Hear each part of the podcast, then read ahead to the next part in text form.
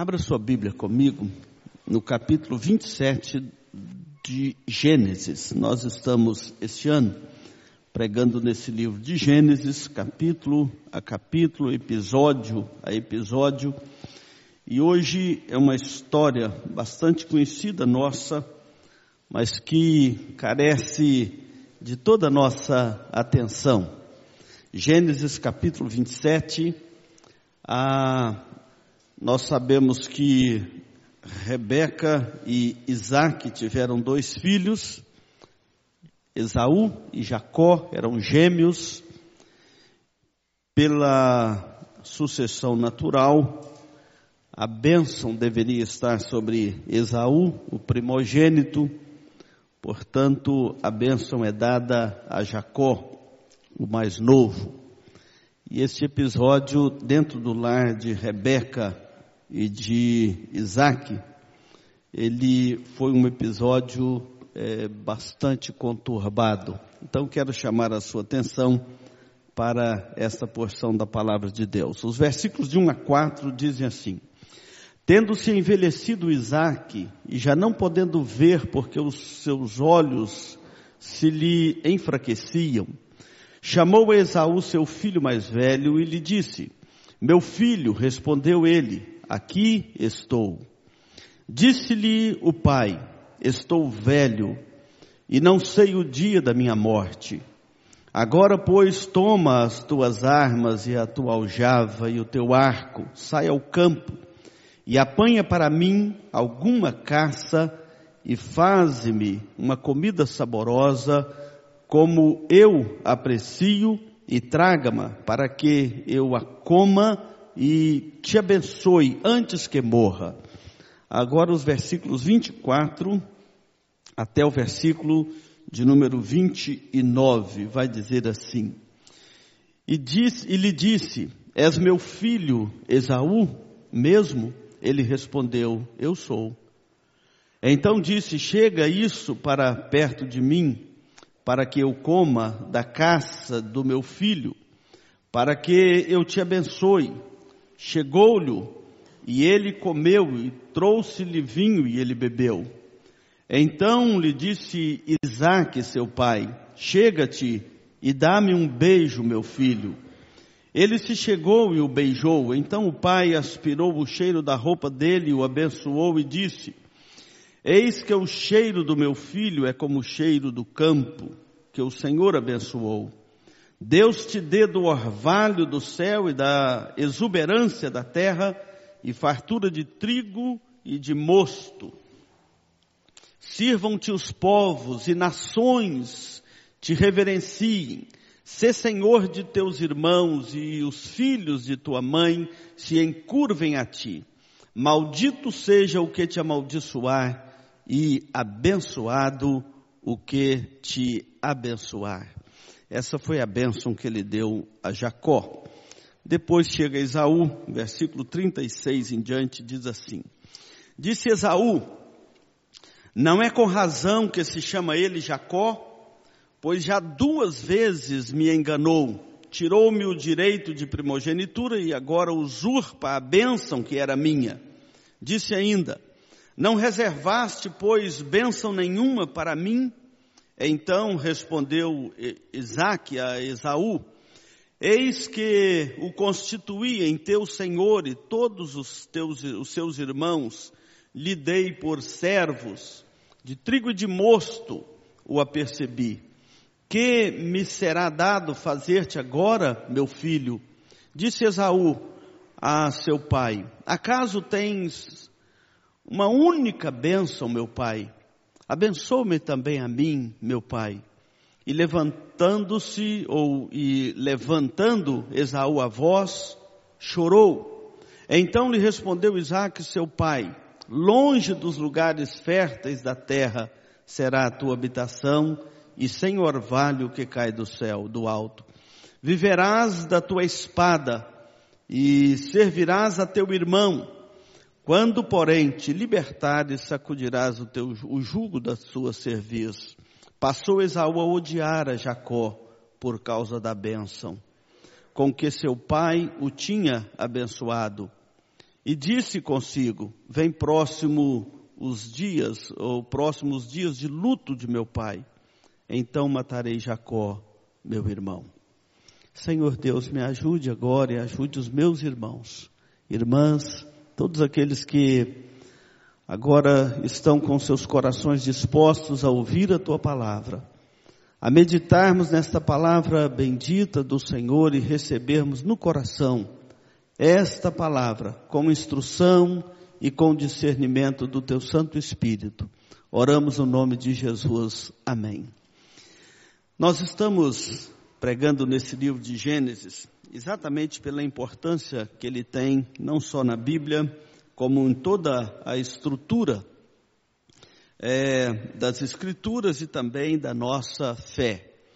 É o livro das origens, é o livro onde nós aprendemos as coisas básicas da realidade da vida tanto da criação de Deus quanto da aliança de Deus com seu povo e principalmente apontando constantemente para a pessoa de Jesus Cristo. O livro de Gênesis é um livro que não dá para ler esta, estas porções sem lembrarmos constantemente da pessoa de Jesus Cristo para quem este livro aponta.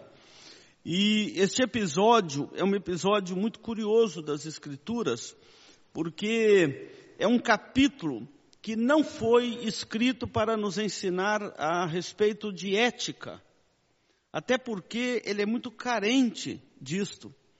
É um capítulo que foi nos ensinado, cujo foco é para colocarmos o nosso coração no projeto soberano de Deus para a redenção do seu povo. Este é o foco do capítulo.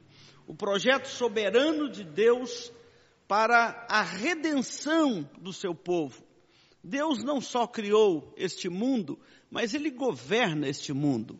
Este mundo que você vive é o mundo de Deus. O ar que você respira é o ar de Deus. as coisas que você vê com os seus olhos são obra das mãos do nosso Deus.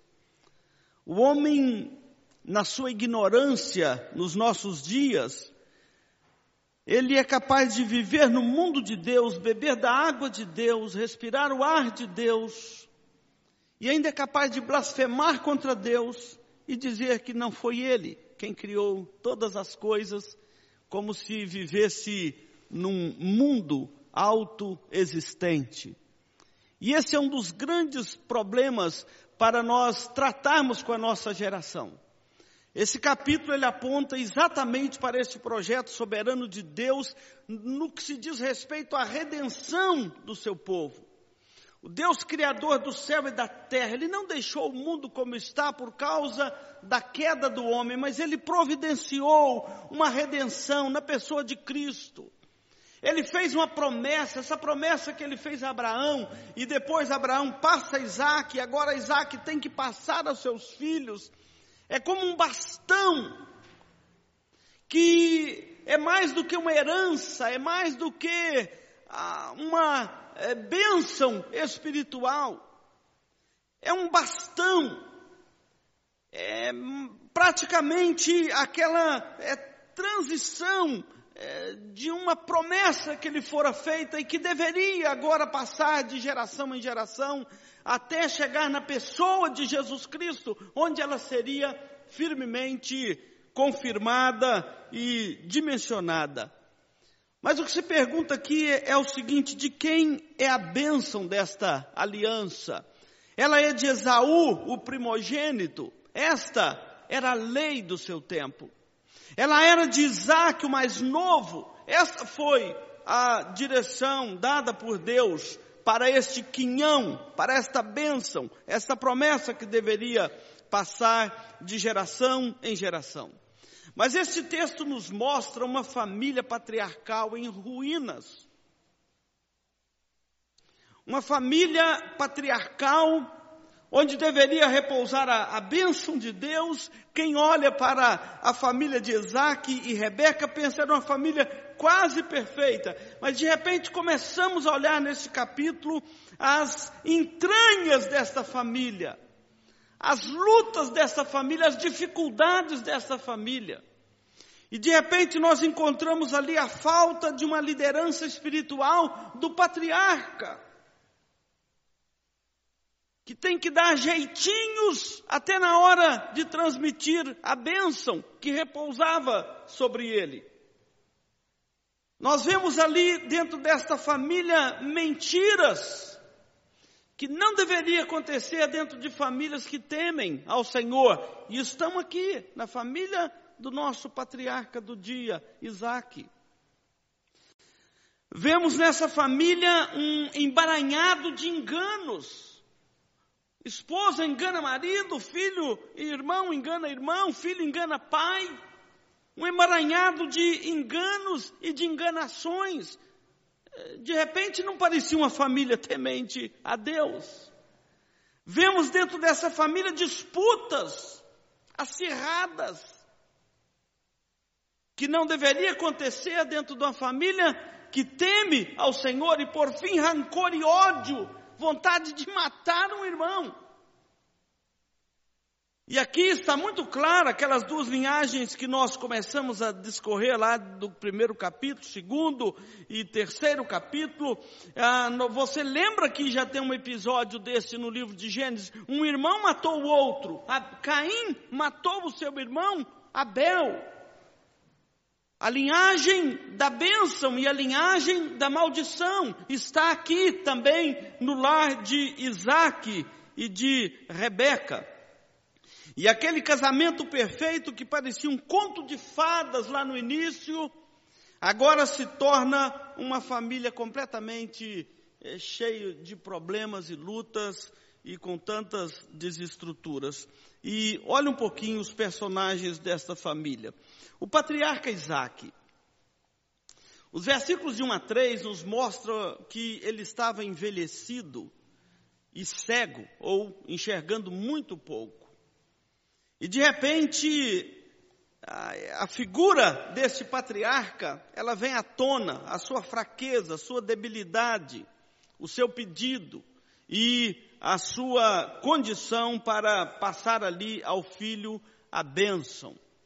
Eu quero destacar aqui o que é, o autor Warren Wilbes ele destaca no seu livro sobre a oração do Dr. William Coubertines, que foi um dos líderes do Instituto Moody, e ele orava assim: Senhor, ajuda-nos a terminar bem.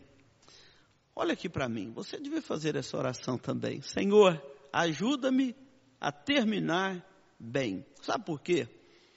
Porque muitas pessoas começam bem, mas não terminam bem. É o caso de Isaac aqui. Muitas pessoas é, têm um bom começo da carreira da fé, mas isso não é garantia que terá um bom final da carreira da fé. E nós, a Bíblia é farta de exemplos a respeito é, deste episódio. Por exemplo, Ló que é um moço que teve tudo para dar certo na vida e deu no que deu, Ló, sobrinho de Abraão, cresceu ali vendo Abraão, seu tio, adorar o Senhor, e a Bíblia não registra nenhum momento ele no culto a Deus com Abraão, adorando a Deus com Abraão, mas era um moço que tinha tudo para dar certo, inclusive muito bem sucedido, e deu tudo errado. Gideão, Sansão, Salomão, eu estou citando aqui alguns exemplos. No Novo Testamento, Paulo faz questão de nomear um membro da igreja, ele chama Demas. Ele diz: Demas estava indo muito bem, mas tendo amado o presente século, me abandonou. Começou bem, acabou mal. É o caso aqui que nós podemos acrescentar a esta lista Isaac, ele é um personagem bíblico que começou a sua história de uma forma extraordinária. A história de Isaac, ela começa de uma forma extraordinária, que ele é fruto de muita oração, muita esperança de Abraão e de Sara, sua esposa, e ele vem dentro daquela família, daquele lar, como filho da promessa. Ele é acolhido pelos seus pais e Abraão tem todo o cuidado até para arranjar esposa para esse moço. Ele começa bem e a história dele está encerrando aqui de forma sombria. Ele está aqui agora cego e não conseguindo sequer administrar a sua própria casa. E os autores bíblicos falam que o problema dele, a cegueira física, ela era é, pouco diante da sua cegueira espiritual. E vocês vão entender isso mais à frente. Ele colocou a si mesmo antes do Senhor. E esse é um dos problemas que nós enfrentamos com a nossa própria natureza. Todos nós temos vontade de ter a primazia, de nos colocar e colocar os nossos projetos acima dos projetos de Deus, colocar a nossa é, pessoa, a nossa personalidade acima dos irmãos, e é por isso que a palavra de Deus diz que nós devemos reconhecer o outro superior a nós mesmos, porque esse é um projeto egoísta que todo ser humano carrega no seu coração, se colocar ah, antes de Deus ou eh, querer a preferência e não os oráculos de Deus. Quando ele estava para morrer, ele então desejou comer o seu prato favorito e abençoar o seu filho favorito. A questão é que ele deveria estar eh, focado eh, na sua função patriarcal. A questão é que ele deveria estar preocupado com a promessa e a aliança que estava sobre ele, que ele deveria deixar como herança para a sua geração, mas ele estava muito mais preocupado com aquele prato saboroso que ele gostava. Abraão não fez isso. O final da vida de Abraão narra a história que ele não estava preocupado consigo mesmo, ele estava preocupado com a promessa de Deus que ele deveria deixar para a sua posteridade. E ele, a Bíblia então registra que na velhice de Abraão, ele, a preocupação dele era arranjar uma esposa crente para o seu filho Isaque. Ele não estava preocupado em comer a, a, comidinha preferida, mas ele estava preocupado com a esposa de Isaac, que deveria ser uma moça crente da família, deveria estar debaixo da aliança do Senhor, porque havia um legado importante que ficaria sobre a casa de Isaac e ele não conseguiria levar à frente se ele não tivesse uma mulher temente a Deus do seu lado. Irmãos, isso é muito sério para a gente pensar nos nossos casamentos, nas nossas famílias. Isso é muito sério para nós pensarmos nos nossos filhos, no legado que estamos deixando para ele, para eles. E além do mais, Isaac estava pronto aqui para desobedecer o mandamento do Senhor. Ele fala para seu filho Esaú, que ele chama em particular, e fala assim: vai é, ao campo, é, caça, traga uma caça, prepara a comida gostosa. Oito vezes nesse capítulo aparece essa terminologia, exatamente para que eu coma e te abençoe. Observa que ele estava pronto ao desobedecer ao Senhor. Em que sentido que ele estava pronto a desobedecer ao Senhor? Deus havia dado o seu oráculo a esse casal, Isaac e Rebeca. Lá no capítulo 25, se você voltar aí a sua Bíblia, você vai ver que o oráculo que Deus tinha estabelecido para a família não era aquela que Isaac está aqui agora disposto a executar. É, versículo 23 vai dizer o seguinte, ah, sobre os filhos, duas nações há no teu ventre, dois povos nascidos de ti se dividirão. Um povo será mais forte do que o outro, e o mais velho servirá ao mais moço. Qual que era o oráculo de Deus? Nasce depois os dois filhos. Esaú nasce primeiro. Jacó nasce agarrado no calcanhar do irmão. Por isso que ganha esse nome, que a palavra quer dizer esperto, embosteiro. E de repente, Sara olha, desculpa, Rebeca olha para aqueles dois filhos E lembrando deste oráculo do Senhor, o mais novo, o mais velho servirá o mais moço, duas nações estão no seu ventre. Então o oráculo de Deus é que a bênção deveria ser colocada sobre Jacó e não sobre Isaú. Irmãos, a bênção aqui não é pouca coisa, era exatamente a, a, herança maior. Isaac eh, iria colocar sobre Esaú, sendo que Deus havia dito: o mais velho será servo do mais moço. Ou seja, ele havia escolhido a Jacó para receber este quinhão, esta herança. Isaac não levou isso em consideração e estava disposto a desconsiderar o oráculo de Deus. Irmãos, muitas coisas não dão certo na nossa vida, você pode ter certeza. A ruína é certa para aqueles que não colocam os oráculos de Deus em primeiro lugar nas suas vidas. Nós não somos chamados para viver a vida do nosso jeito, fazer as nossas vontades, os nossos pensamentos, comer as nossas comidinhas preferidas, ter dentro da casa, da família, os nossos preferidos. Nós somos chamados para viver segundo os oráculos de Deus. E este patriarca agora demonstra a sua disposição de não executar o oráculo de Deus. Ele teve que ser enganado no seu leito, na sua cegueira para que ele pudesse colocar a bênção de Deus onde Deus havia determinado. Mas e Rebeca? Como que você olha para Rebeca neste capítulo? Lembra que quando ela ouviu essa conversa de que ele haveria de abençoar Esaú e não Jacó, eu estou crente aqui que estou pregando para leitores da Bíblia, ela então vai até Jacó e manda Jacó pegar dois cabritos, ela iria matar esses dois cabritos, iria fazer o, o preparar o prato, prato predileto do seu esposo, e Jacó haveria de ir até a, a Isaac para receber a bênção que era do irmão ou aparentemente o pai estava disposto a colocá-la sobre o irmão. E ele então fala: Mas mãe, e se ele descobrir, ele vai me amaldiçoar? Ela falou: Caia sobre mim a maldição. E, enfim, ela tomou todos os cuidados, a roupa de, de Esaú, colocou a pele do cabrito sobre Isaac, porque um era peludo, o outro era liso. Vocês lembram de todo esse contexto da história? Rebeca, ela não perde tempo para se demonstrar uma mulher dissimulada diante do seu marido. Seus atos maldosos, é, aquela velha história humana de que o fim justificam os meios.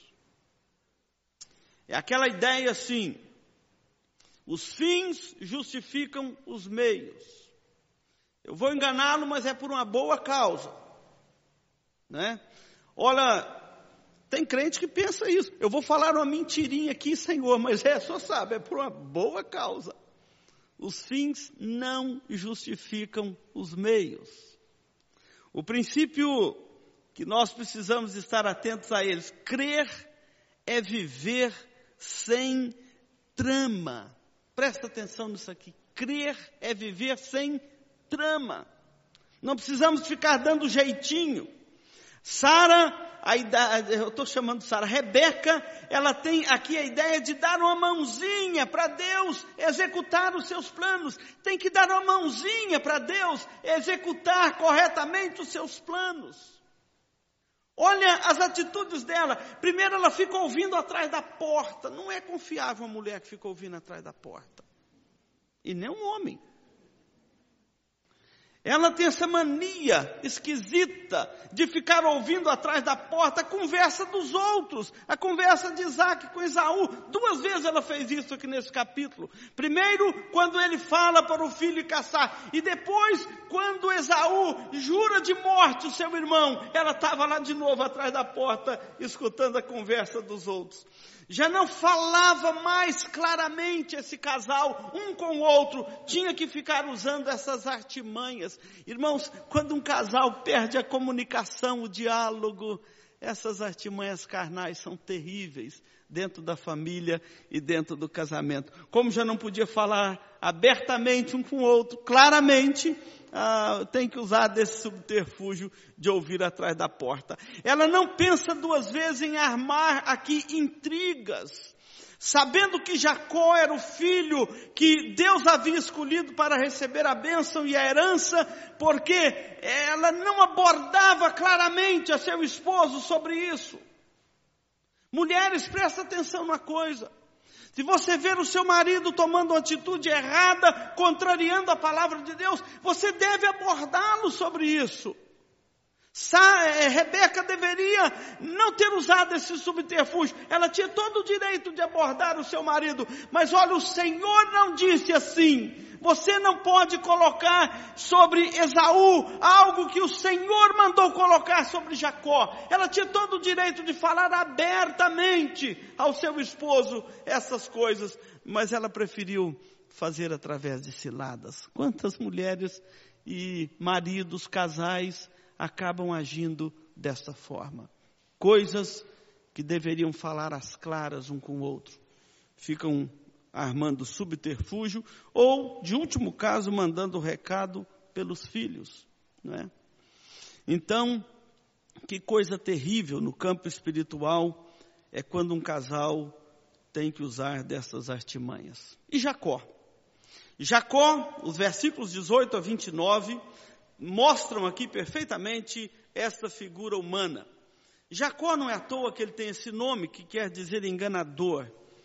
Quando ele apresenta diante de seu pai, ele mente várias vezes, mas eu não precisa ficar contando mentira dos outros. Ele só, ele apenas, eu vou destacar apenas algumas aqui para mostrar esse caráter mentiroso de Jacó. Ele só, primeiramente, ele mentiu para o seu pai sobre o seu nome. É Esaú? Sim, sou eu, Esaú, sem nenhum pudor. A consciência humana deveria arder diante da mentira, porque não tem uma coisa mais desastrosa do que a mentira. Mas ele prontamente disse: Sou eu, mentiu sobre a comida e jurou por Deus, ainda colocou Deus em situação adversa. Isso aqui beira uma blasfêmia. Não, como que achou tão rapidamente a caça? O Senhor teu Deus mandou a caça ao meu encontro. Colocou o nome de Deus em vão aqui. Ele compra, ah, numa outra passagem anterior, ele compra o direito de primogenitura do seu irmão para tirar proveito da fragilidade da sua fome. Não era um santo, Jacó. Era um homem muito pouco religioso. Não difere muito do seu irmão Isaú. E isso aqui mostra que a graça de Deus, ela supera todas as nossas é, tribulações e todos os nossos, nossos é, defeitos humanos. É, um autor escrevendo um livro chamado Conhecimento de Deus, é, ele descreve exatamente a história de como Deus trabalhou o coração de Jacó para transformá-lo no, no, no, no patriarca que ele foi, pai de Israel, pai da nação, do povo de Israel, mas mostra aqui para nós que é, o Senhor havia determinado que este quinhão, esta benção, esse oráculo, cairia sobre ele. E sobre Esaú, o que nós temos a dizer? Esaú, nós aqui o vemos no desespero, quando vê que o seu pai é, entregou a herança, a bênção para o seu irmão mais novo. Ao saber que fora enganado novamente pelo seu irmão mais novo, esse homem estremeceu de violenta comoção e ódio no seu coração. E o texto aqui que nós lemos diz que ele chorou e implorou para o seu pai: não sobrou nem um pouco desta bênção para mim. Não sobrou nem um pouco deste quinhão para mim.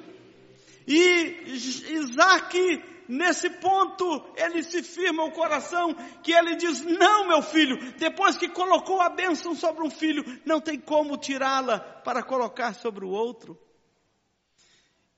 Ele, Esaú, é um homem que demonstrou claramente a questão por que, que ele não recebe este quinhão vindo do Senhor.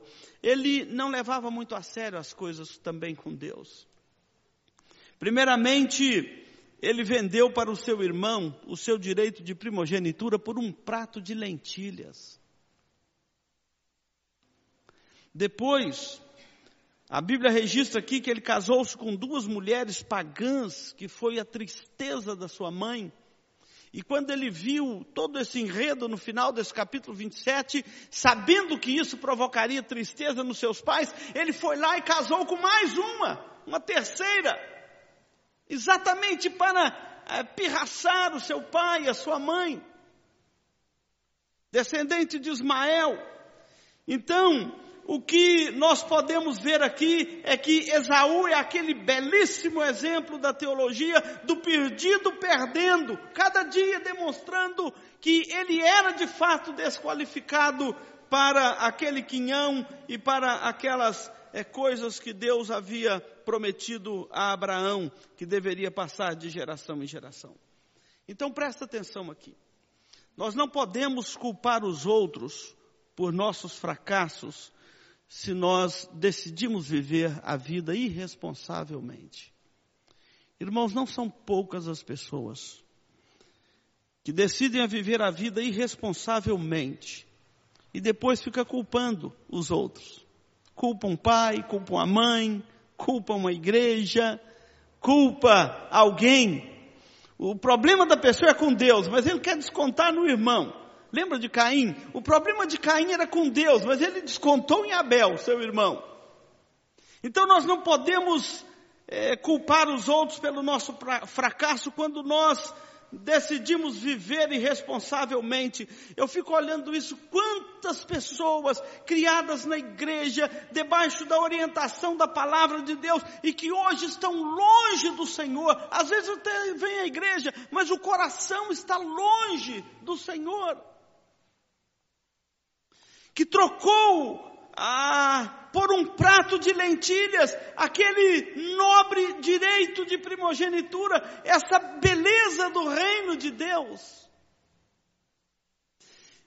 que desprezou o povo de Deus, o povo da aliança, pelas filhas e filhos desta terra, à semelhança de Esaú, e ao se verem agora fora da bênção do Senhor, e volta então para o pai e para a mãe, nada sobrou para mim, somente culpa, choro, ódio da família e daqueles a quem eu atribuí o meu fracasso. É a pergunta de Esaú aqui: não sobrou para mim nenhuma bênção, meu pai. Veja o que Deus descreve na sua palavra a respeito dele. Hebreus capítulo 12, versículos 17, 16 e 17. Está registrado assim: nem haja algum impuro e profano, ou profano, como Esaú, qual por um repasto vendeu o seu direito de primogenitura, pois sabeis também que posteriormente, querendo herdar a bênção, foi rejeitado, pois não achou lugar de arrependimento, embora com lágrimas o tivesse buscado. Que aviso terrível para cada um de nós aqui. Eu quero concluir aqui a nossa mensagem desta noite. Algumas coisas você deve ter em mente ao sair aqui da casa do Senhor e voltar para a sua casa. Primeiro, que os oráculos de Deus prevalecem sobre todas as artimanhas humanas. O mais velho será servo do mais moço. Ninguém fecha uma porta que Deus abre e ninguém abre uma porta que Deus fecha. Os oráculos de Deus, os planos, os decretos de Deus, são para todo o sempre. Outra coisa que nós devemos ter em mente ao sair daqui da casa do Senhor: Deus pode usar até mesmo a malícia humana para realizar o seu plano redentor eterno. Olha aqui o texto. A, a igreja ela não precisa ficar desalentada nesse tempo ao ver tantas coisas estranhas, humanamente quase impossível de serem revertidas sobre a face da terra. Não se preocupem, Deus, na sua soberania, Ele é capaz até mesmo de usar a artimanha humana para realizar o seu plano redentor. E a história está cheia de exemplo disto. Um exemplo cristológico mais claro que nós temos na Bíblia é o beijo de Judas. Artimanha humana ele prometeu entregar Jesus para os seus algozes e faria isso dando-lhe um beijo. E nem por isso Deus deixou de cumprir o seu decreto eterno no seu próprio filho, beijado pelo traidor Judas.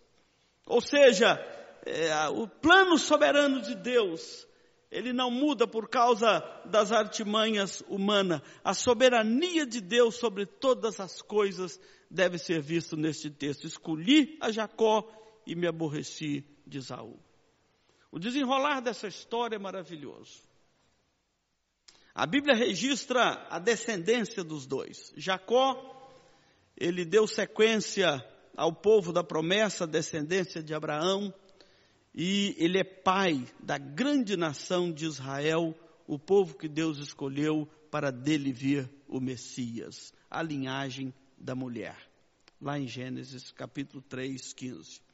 Esaú, ele foi também preservado, segundo a bênção de seu pai, e deu origem a um povo pequeno, ranhento, chamado os Edomitas, inimigos históricos do povo de Israel. Inimigos terríveis. Vivia na montanha, nas terras áridas, conforme a bênção dada aqui pelo seu pai Isaac mas não perdi uma oportunidade de maltratar o povo de Israel. O Salmo 137, o salmista chega a fazer uma oração imprecatória contra eles. Porque no dia que Babilônia dominou Jerusalém, eles fizeram questão de descer lá como abutres, para pegar o que restou dos despojos, para matar os que estavam gemendo e para arrancar até o olho, até a blusa daquele que ficara vestido. E então no Salmo 137, o salmista orando fala assim contra os filhos de Edom, lembra-te Senhor, no dia de Jerusalém, pois diziam, arrasai, arrasai até os fundamentos filhos da Babilônia que há de ser destruído. Feliz aquele que te der o pago do mal que nos fizeste. Feliz daquele que pegar os seus filhos e esmagá-los contra a pedra. A descendência de Esaú é descrita aqui como a linhagem da serpente, aquela linhagem da maldição. Ela é aqui descrita nestes episódios de Gênesis e ao longo das Escrituras todos os que estão em Cristo Jesus, pelos oráculos de Deus, estão debaixo desta bênção que Isaac deu a Jacó. E ela é a bênção que Deus havia dado a Abraão. Em ti serão benditas todas as famílias da terra. Irmãos, eu queria que você saísse aqui da casa do Senhor nesta noite, valorizando um pouco mais a sua condição de um servo, de uma serva do Senhor que está debaixo de uma aliança com o Senhor nosso Deus. Para não suceder como Esaú, que troca o seu direito de primogenitura por um prato de lentilhas. E quando Cristo te salvou e te chamou para fazer parte do seu povo, a sua igreja, ele te colocou dentro de um reino. Você faz parte de um reino, um reino espiritual um reino que durará para todo sempre. E lembra que Jesus disse: O meu reino não é deste mundo. Você faz parte de um reino, e este reino não é deste mundo. Que Deus assim nos abençoe e nos ajude. Amém?